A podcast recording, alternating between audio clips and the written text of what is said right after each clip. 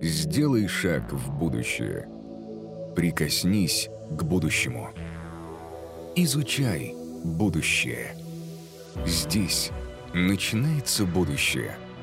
Реформ. Winning the Hearts. Те, кто смотрел вступительный ролик сегодня утром, точно обратили внимание на единорогов. На единорога.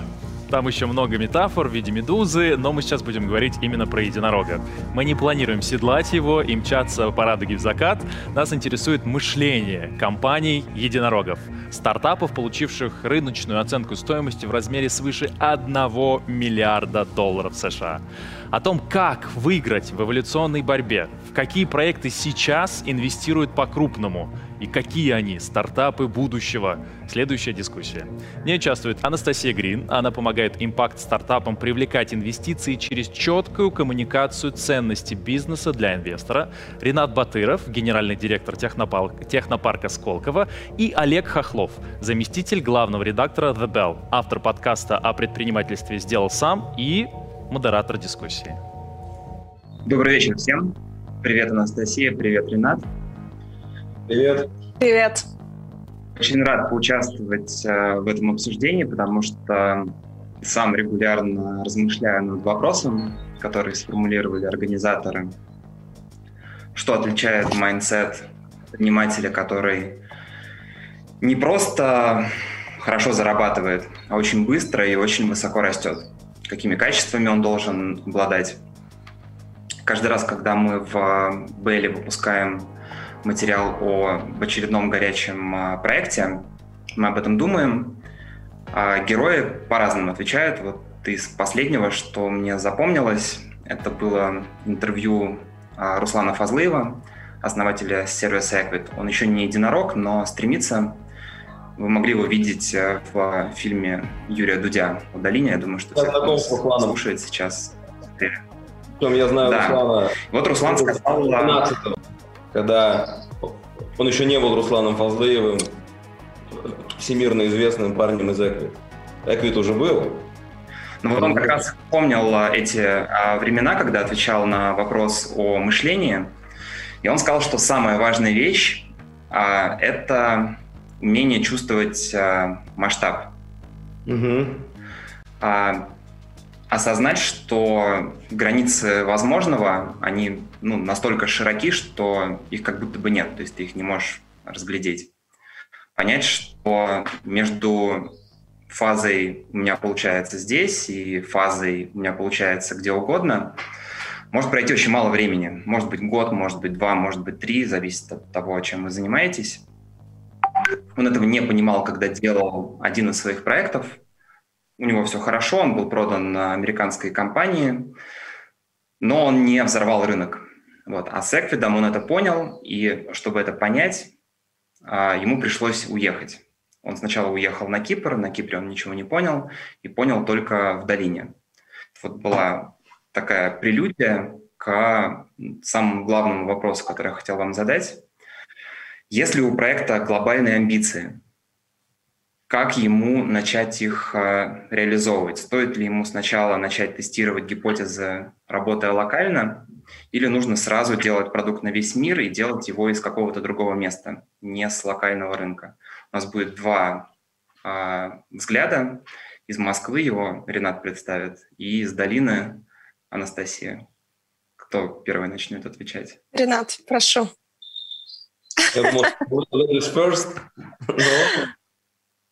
Мне кажется, что у стартапа не должен стоять выбор между глобальным и локальным. Ну, то есть, в идеале вопрос там, российскому стартапу делать бизнес в Сколково или в Кремниевой долине не должен возникать, потому что ну, мы о, о разном. А если правильно, если вопрос все-таки появился, то правильный ответ э, и Сколково, и Кремниевая долина, и Гонконг, и технопарк Новосибирска, например. Причем это утверждение работает для всех. Например, для венчурных фондов из Кремниевой долины. Эм, вот когда они ищут стартап, им намного выгоднее, выгоднее по деньгам добраться до проекта Сколково, потому что хороший стартап через пару лет и сам дойдет до долины, но уже совершенно другой оценкой. Эм, Для стартапа этот вопрос тоже не актуален, потому что, конечно, инвестиции в долине совсем другие, но там R&D там очень тяжело содержать, особенно для стартапа, который находится на ранних стадиях. Поэтому перевозить туда команду э, может быть дорого и опасно. Опасно потому, что там через месяц после того, как парень туда переезжает, он получает офер одновременно из Гугла, из Microsoft, из Netflix и откуда-нибудь еще, из Фейсбука. Вот. Поэтому стартапам выгоднее, с моей точки зрения, искать инвестиции в долине, а у нас или не у нас содержать свою команду и не около. Э, при этом поддержка может быть в том же Новосибирске или вообще в Индии. Эм, вот. А центр выхода на азиатские рынки может быть в Гонконге, Шанхае или Сингапуре. Совершенно точно, мне кажется, в России на сегодня дешевле разработать продукт, но не для всех это очевидно. Особые варианты, конечно, это Израиль или Белоруссия, которые с самого начала ориентированы на глобальные рынки в силу небольших размеров э, своего внутреннего рынка. И наша задача объяснить и показать стартапу на примере, как это на самом деле работает. Я думаю, что как-то так. А самого себя нужно содержать? Вот самого себя, основателя. Нужно содержать себя дома или нужно... Нужно содержать себя в дисциплине. Да. Согласна. Да, и нужно надо, надо содержать себя в амбициях. Ну, как это? Прописку во всем мире уже отменили. Даже в России она сегодня не играет той роли, которая э, была раньше. Там, стартап э, в наше время удаленки может, в смысле, основатель, фаундер стартапа, может находиться где угодно, там, где сегодня он нужен. И, может быть, там, где он сегодня нужен, это Мальдивы, где он может отдохнуть, э, собраться с мыслями, или на яхте, как, как многие делают, тот же Руслан Фазлыев, как и я, яхтсмен. И э, там напитываться новыми идеями, медитировать с тем, чтобы потом снова покорять мир. Анастасия, вы что думаете? Ну, касаясь того вопроса, который ты сказал насчет мышления и духа долины, а, я считаю, что для того, чтобы предпринимателю действительно вдохновиться глобальным бизнесом, глобальными идеями, масштабом глобальным, стоит приехать в долину, провести здесь 2-3 месяца, полгода. Это однозначно меняет а, мышление и представление о мире. Но быть здесь для того, чтобы делать глобальный стартап, я считаю, уже давно не нужно. И согласна в этом вопросе с Ренатом, потому что делать R&D в России, в Беларуси, в Украине, где угодно, а, где R&D доступно, а, здесь иметь, а, возможно, sales-отдел, маркетинг-отдел, и фаундеры приезжать сюда для фандрейзинга, хотя, опять же, сейчас 2020 год нам показал, что половина сделок была закрыта онлайн, без личных встреч, среди фондов, находящихся в Америке что дает, опять же, огромную возможность для предпринимателей, которые находятся в России, а, иметь доступ к а, фондам здесь, в Америке. Есть одно «но», а, с которым я лично часто сталкиваюсь, когда общаюсь с предпринимателями из России, которые начинают здесь поднимать деньги. Оно заключается в том, что все-таки есть определенная бизнес-культура, есть определенный менталитет, но опять же, границы только у нас в голове, и э, эту культуру можно понять, эту культуру можно перенять, а, под нее подстроиться и быть успешным в фандрейзинге и в расширении бизнеса здесь, находясь, в принципе, где угодно в мире. А что меняется в мышлении и что вообще полезно было бы изменить в мышлении? А, мне кажется, одна из самых сильных качеств а, культуры долины, в целом Калифорнии, мы ее немножко упоминали, это pay forward – это когда а, ты приезжаешь а, в экосистему, и экосистема начинает тебе сразу помогать. И это проявляется в десятках, иногда сотнях незнакомых тебе людей, которые делают тебе интро, подсказывают тебе, куда тебе пойти, дают тебе билет на правильную конференцию, звонят другу, просят его фидбэка о твоей компании. Русская, украинская комьюнити которая точно так же своих ребят всегда поддерживает, помогает, продвигает, помогает решать даже базовые вопросы, там, где, какой коворкинг взять, да, или где поселиться. И ты приезжаешь в такую экосистему, которая, с одной стороны, безумно конкурентная и амбициозная, но в то же время у тебя невероятная поддержка от людей вокруг, и это дает это, это, это меняет твое мышление, потому что ты тоже переходишь из состояния а, из состояния брать, брать, брать, где мне взять, где мне получить, в состояние так, я тоже хочу кому-то помочь, и ты начинаешь помогать, и ты становишься теперь проводником этой культуры. И мне да. кажется, это вот один из самых больших таких переключателей, которые происходят у людей, приезжающих сюда. Совершенно верно и абсолютно точно. Это так, я согласен с Настей. И э, я знаю, о чем она говорит. Я много раз был в долине, и этот культурный феномен, гивбэк, э, он э, воспроизводим просто не так быстро. Если спросить меня, чему я больше завидую, тому, что в долине в неделю инвестируется по миллиарду долларов, или тому, что у людей э, такой культурный код, я скажу, что второму. И это то, в каком направлении я там, пытаюсь развивать Сколково. Два примера. 90% проблем предпринимателей в Сколково, как и в долине, впрочем, решают сами предприниматели, а не государственные институты развития, не чиновники, не, не, не корпораты. И в сколковских чатиках, в Телеграме в пятницу вечером можно увидеть вопрос, ребята, займите реактивы до понедельника. А, или второй пример, когда а, ну, в самом год назад один из наших резидентов заболел ковидом в довольно тяжелой форме, в одном из колковских чатиков пробежала фраза, ну, тогда еще очень трудно было положить человека в клинику, пробежала фраза, там, давайте соберем деньги, давайте поможем человеку, и э, 500 тысяч рублей были собраны за, за один час. Это, невоз, это невозможно воспроизвести ни в одном, мне кажется, бизнес-центре или э, без, э, ну, без изменения культуры людей. Вот. То есть мы в эту сторону тоже смотрим и, и двигаемся. Но есть куда еще расти.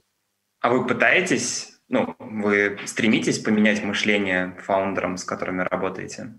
Ренат? Конечно, да. А какие, какие у них проблемы? Что им нужно изменить?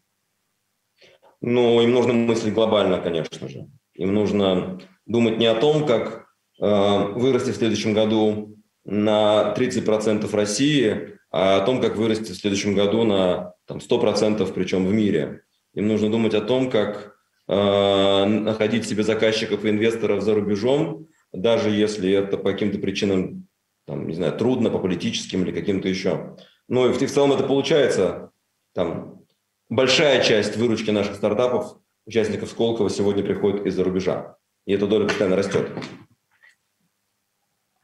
Анастасия, а с чем они приходят? Да, я хотела здесь добавить к тому, что вот тоже к культуре долины. Одна из а, вещей, я бы даже сказала, что это фраза, которая часто гуляет по долине, когда ты говоришь о своем бизнесе, а, и это такое ощущение, которое невозможно передать, это что все должно быть scalable, все должно быть масштабируемым. Да. И ты там, например, ну это можно прям часто в каждом разговоре слышать, это становится уже немножко там, тема rub the wrong way, ну немножко там тебя раздражает, потому что любой разговор заканчивается is this scalable enough? И там, условно, человек открывает детский садик, и ему говорят, it's not scalable, это не масштабируемо. И, ну, то есть это доведено до такой а, стадии, где это, на мой взгляд, немножко слишком много, но это однозначно переводит тоже мышление предпринимателей в то, что ваш бизнес должен быть масштабируемым изначально в своем дизайне.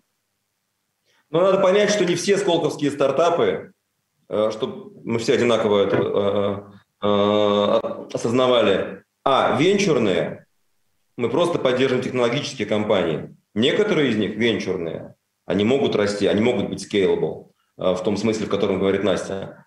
Э, э, и это нормально. Ну, то есть в этом смысле мышление стартапов в долине больше похоже на мышление будущих олимпийских чемпионов. А мышление стартапов в Сколково, из них тоже многие там хотят вырасти в олимпийских чемпионов, но многие просто хотят быть спортсменами и заниматься спортом, то есть зарабатывать деньги. Я не говорю, что это хорошо или плохо, это просто так. И это не только про Сколково, это во всем мире так. Ну, на самом деле это, это хорошо, каждому свое. А этому можно вообще научиться? То есть как э, себя из э, любительской лиги вытащить на уровень олимпийского резерва? Ну, для начала нужно захотеть. Просто не все хотят. И очень но, но сильно захотеть. Потому что путь настолько болезненный, а, и в нем такое количество жертв. для того, чтобы поднять ту компанию на том масштабе, о котором, о котором мы говорим, да, юникорне, что надо прямо очень хотеть. Точно так же, как стать олимпийским чемпионом в сравнении с любителем. Жертвы, самодисциплина, полная самоотдача, глобальные амбиции. Все это справедливо для тех и для других. Акселераторы и инкубаторы, туда нужно стремиться? Там могут этому научить? Акселератор акселератору рознь. Нельзя ну, я имею в виду лучшее, конечно. Да, решение.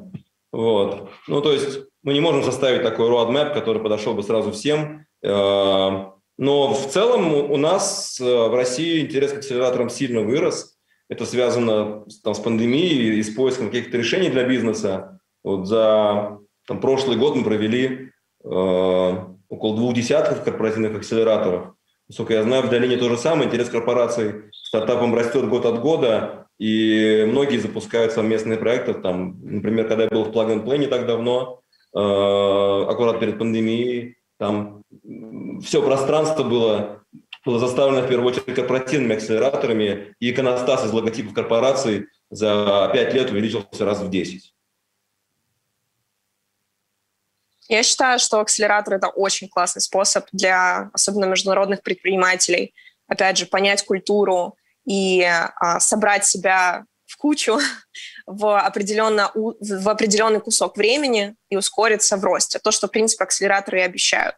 А, особенно, когда предприниматель — это его первая поездка, если говорить там об Америке да, или долине, то для того, чтобы поднимать здесь инвестиции, естественно, это легче делать, а, если у вас есть там бейджик да, на вашем а, пиджаке от топовых акселераторов, потому что к вам больше доверия. Потому что вы не просто только приехали, а вас уже отобрал акселератор, а, дал вам свои знания, дал вам свои инструменты построения бизнеса и фондирования. И условно в вас уже поверил. Особенно если это акселератор, который дает а, инвестиции. А, а Одна из... А да, весь да, бизнес – это как раз про доверие. Извини, иначе перебил. Я Конечно, сто процентов. Это же риск.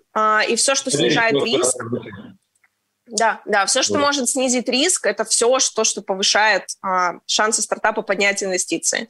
А, у меня есть фреймворк, который я а, даю обычно а, предпринимателям, стартапам, который называется Fundability Quotient, как IQ, мы называем это FQ, а, который показывает стартапу, на как, насколько он сейчас вообще fundable по разным критериям. И эти критерии, естественно, можно поднять. Одним из способов является попадание в акселератор.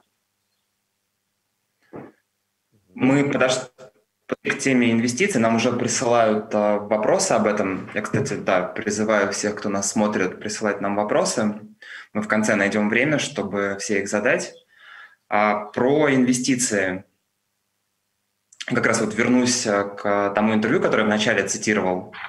А, Руслан еще такую вещь сказал, которая меня ну, удивила, наверное. Он сказал, что не нужно бояться привлекать сразу много денег и не нужно бояться потерять контроль. То есть если ты действительно хочешь очень сильно вырасти. То есть обычно люди говорят э, иначе. Вы что об этом думаете? Я не соглашусь глобально с этой точкой, но с точки зрения, но соглашусь точечно.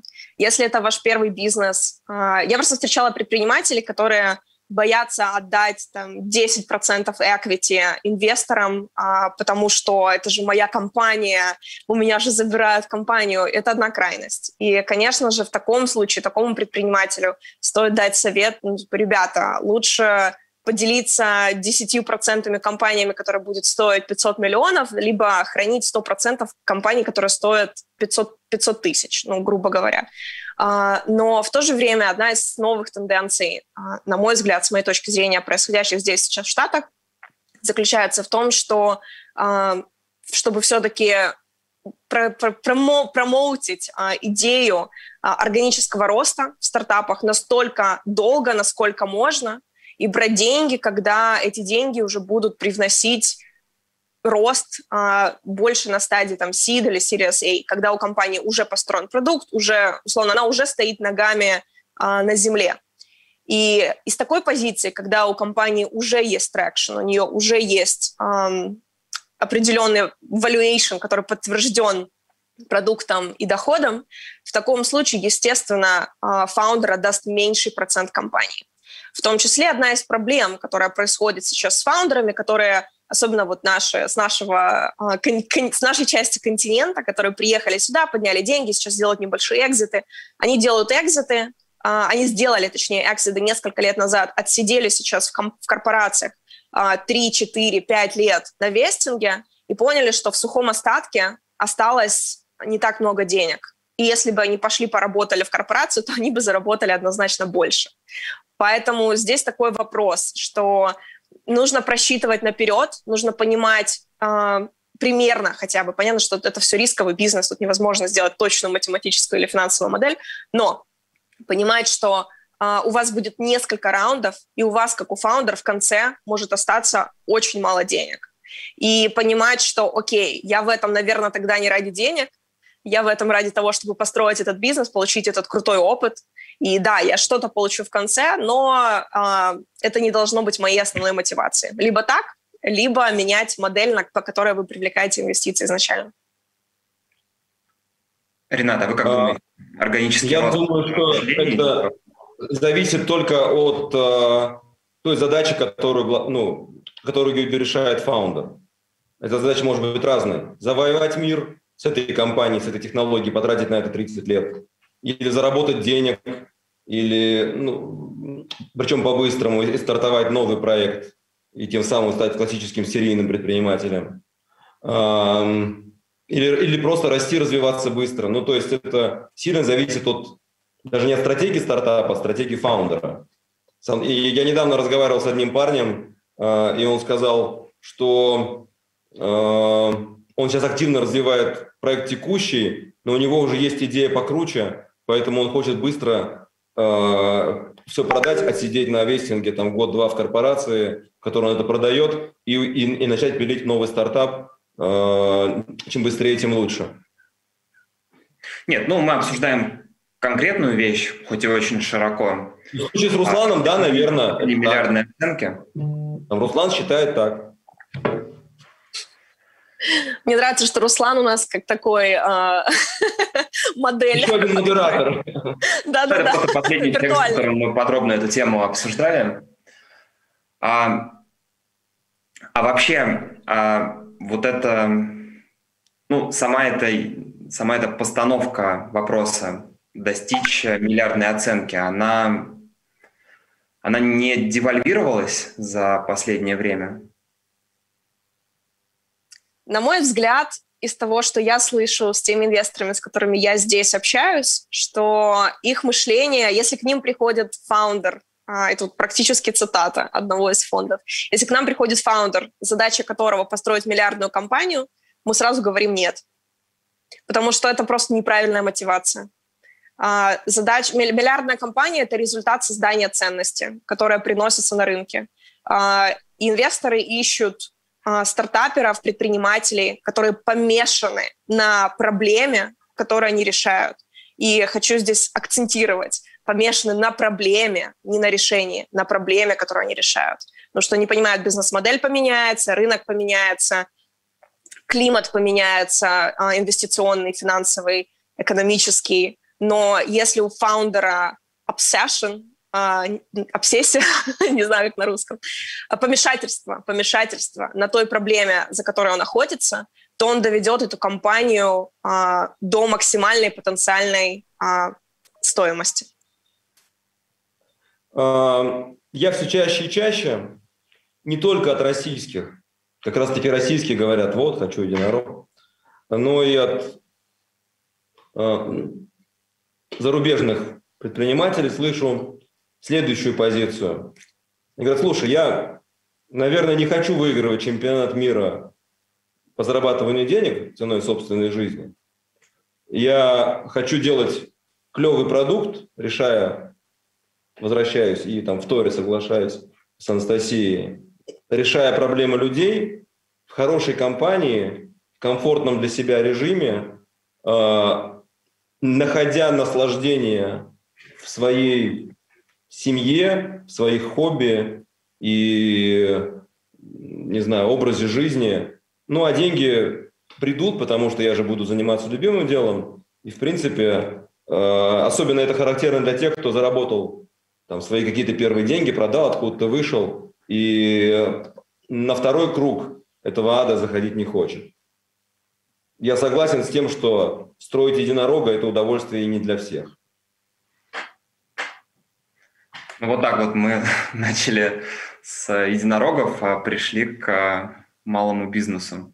Life balance. Это не малый бизнес, не обязательно. Ну вот смотри, я тебе приведу пример. Есть э, э, у меня на канале есть интервью, ребята, на YouTube, если кому будет интересно. Чарли Хартвелл, э, партнер э, Bridge Builders компании. Э, они инвестируют в технологии, э, mindfulness, spirituality и все, что end human suffering. У них позиция такая, они заходят на Series A, когда у компании уже есть, понятно, traction, понятно, таким образом снижая риски, у них изначально не было задачи сделать себе, найти unicorn а. Они вообще не охотятся за unicorn ами.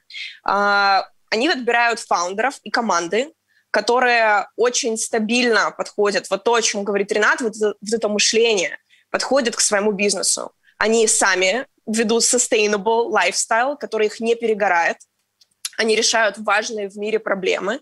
Они создают классную ценность классными продуктами и деливерят классный результат в плане их а, роста, трекшена и ревеню. А, многие из этих компаний а, спустя достаточно быстрый период времени, 1, 2, 3 года, становятся profitable. У них сейчас в портфолио 15 инвестиций. Для венчурного фонда, чтобы вы, ребята, тоже понимали, у них нет ни одного закрытого стартапа. У них стопроцентно, спустя фонду, по-моему, сейчас 8 лет уже или 9, 100% живых стартапов, из которых два, один уже достиг миллиардной оценки, Второй сейчас достигает миллиардной оценки. Остальные, фон, остальные сделки сейчас э, в стадии 300, 500 э, миллионов, 600 миллионов, то есть тоже около того. И они говорят, нам лучше иметь 10 стартапов, 10 компаний, которые будут стоить 300, 500, 600 тысяч, чем э, у нас будет 14 стартапов, который умрет, и один, который будет юникорном. И вот как раз выживаемость этих стартапов во многом зависит от того лайфстайла, о котором сейчас сказал Ренат, что мы строим бизнес, мы кайфуем, мы приносим ценность, и, и конечно же, мы фокусируемся на ревеню, потому что это бизнес, а, но мы не гонимся в этой дикой гонке за миллиардом. Ну, это очень а, рифмуется с а, обсуждением, которое вызвал пост основателя сервиса Flow, может, его издание VC перевело. Это конкурент Asana, причем сервис запустился до Asana, это ну, то же самое, Team Management. Вот а, буквально на днях основатель Flow рассказал, почему не получилось. Он считает, что не получилось, потому что пришла Asana с худшим продуктом, но с несколькими сотнями миллионов долларов инвестиций и задавила контекстной рекламой. Они попытались э, догнать и не смогли. А до того, как они бросились в гонку, у них был симпатичный бизнес, который зарабатывал ну, сколько-то миллионов долларов в год. Вот, они побежали за сотнями миллионов и остались фактически ни с чем. А у нас остается совсем немного времени. А, я, наверное, последний вопрос задам от себя, а потом перейдем к вопросам аудитории. А, мы, на самом деле, начали уже это обсуждать, но не договорили. Если продукт глобальный, то не перед разработкой, но перед фаундером, скорее всего, встает вопрос переезда куда-то, куда-то ближе к деньгам, ближе к большим продажам, когда, в какой момент нужно начинать думать о переезде, о релокации, или, может быть, пандемия сделала этот вопрос менее актуальным. Какие у вас мысли? Ну, с моей точки зрения, опять же, все зависит от, от задачи, а, личной задачи фаундера а, и его взглядов на мир и жизнь. Если вы хотите переехать в Штаты и жить здесь, то, конечно же, легче переезжать в самом начале, сразу строить бизнес здесь, сразу строить сюда на, эту, на, на, на этот рынок продажи, бизнес-девелопмент, инвестиции и все остальное. При этом нужно понимать, что э, не путайте туризм с иммиграцией. Это сложно, долго, дорого, больно э, и занимает время однозначно. Э, и, но тогда у вас будет изначально, ну, грубо говоря, американская компания, вы будете американским фаундером, хотя и с а, русскими корнями. А, если вы хотите все-таки привести бизнес и построить его здесь а, на более зрелых этапах, то тогда нужно посмотреть а, на ваши текущие метрики, на состояние вашего бизнеса, на ваши доходы, на те ресурсы, которые у вас есть, и оценить, а, построить себе, условно, план а, по перевозу бизнеса в Штаты. Еще это сильно зависит от количества денег в момент переезда, если я правильно понимаю. А, де- количество денег на что? В момент переезда. Да, однозначно. Ну, то есть приезжать сюда с пустым кошельком а, или там, не знаю, даже с 10 тысячами долларов, это очень тяжело. Не то чтобы невозможно, но это Да, прям больно. Rate э, в Штатах совсем другой. Вот. И мне кажется, что, опять же, универсального ответа на этот вопрос нет. Для каждой компании, с каждой технологией, с каждым рынком и конкурентным окружением э, и интересом со стороны инвесторов и трекшеном этот, этот момент надо просто угадать. Когда нужно, когда нужно выйти замуж или жениться? Для каждого человека разный ответ на этот вопрос. И нельзя сказать, что надо всем жениться рано или всем, или, или всем жениться там, не знаю, там, в 35-40 лет. Ам, Вот, ну, например, относительно недавно произошла история с моментом Space, когда компания собиралась выйти на IPO в этом году, но по американскому законодательству у геополитических этих соперников не может быть доступа к передовым технологиям, космическим технологиям страны. В итоге основателю компании автору пришлось досрочно, автору разработки пришлось досрочно покинуть свой пост. И теперь у него нет даже доступа к технологии Momentus.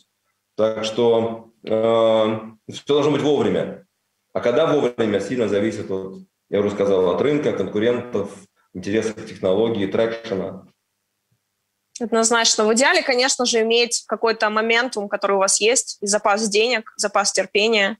А, И, ну, на мой взгляд, лучше иметь а, определенный доход в России, если вы переезжаете из России, а, который будет вам помогать и поддерживать хотя бы первые полгода, год здесь, в Штатах. Ну, это само собой. А у нас вышло основное время, поэтому перехожу к вопросам, задам столько, сколько успею. А, вот нас спрашивают про фонды. Я думаю, что это, ну, судя по всему, вопрос больше к Анастасии, потому что автор вопроса жалуется на то, что Know Your Customer процедуры очень, очень строгие. Да. Какие возникают проблемы у предпринимателей, которые отсюда приезжают? Ну, одна из, э, естественно, самых больших проблем это когда э, были взяты какие-то локальные русские деньги, которые просто не пройдут KYC, не пройдут Know Your Customer процесс. Это, ну, к сожалению, сразу крест на компании. Если у компании есть какие-то, э, как говорят, знаете, черные деньги это плохо, но если они серые, то они черные. Вот если у вас есть серые деньги, то, ну, я бы сказала, что у вас просто уже нет шансов сразу поднять здесь деньги. Потому что всегда делайте due diligence, и фонды, локальные фонды очень серьезно к этому относятся. И, и в России в эту сторону тоже мы видим устойчивое, уверенное движение. В какую? Э, В сторону ужесточения А. Доступа, Б. Получения э, денег, которые не могут быть подтверждены. Источник происхождения, который не может быть подтвержден. А, окей. Какие-то Второй вопрос. вопросы? Второй вопрос был такой. Может ли человек без опыта в бизнесе, но с классной идеей, а, основать а, стартап и успешно им а, управлять? Или если у вас есть только идея, то лучше кому-то другому все менеджерить? Никто не Такой рождается. интересный вопрос. Опыт, уже давно известно, что опыт – это сын ошибок. Надо делать, дальше жизнь пок- покажет. Опыт Нет, он уже- не- нет, нет одного э, ответа точно на этот вопрос. Может быть, вы гений, и у вас с первого раза получится Facebook, кто знает. а может быть, а, вы попадете в классическую статистику, что для того, чтобы построить один успешный стартап, нужно 9 зафейлить. Um...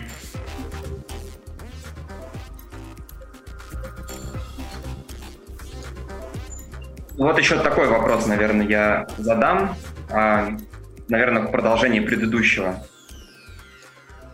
Можно ли научиться генерировать масштабируемые идеи? Или это может быть дано или не дано? Сто процентов да. Можно на мой взгляд. Конечно. Ну. Просто берите каждый день, поставьте себе задачу. Я хочу придумывать по 5 идей в день. И берите, записывайте, записывайте, записывайте. Со временем ваше мышление перейдет в то состояние, где оно будет придумывать все более качественные и качественные идеи. Ренат, можно научиться? Конечно, то же самое, что писать музыку или готовить вкусную еду. Надо думать про новые рецепты или думать про, или думать про новые гармонии. Сделай шаг в будущее. Прикоснись к будущему. Изучай будущее. Здесь начинается будущее. Реформ. Winning the Hearts –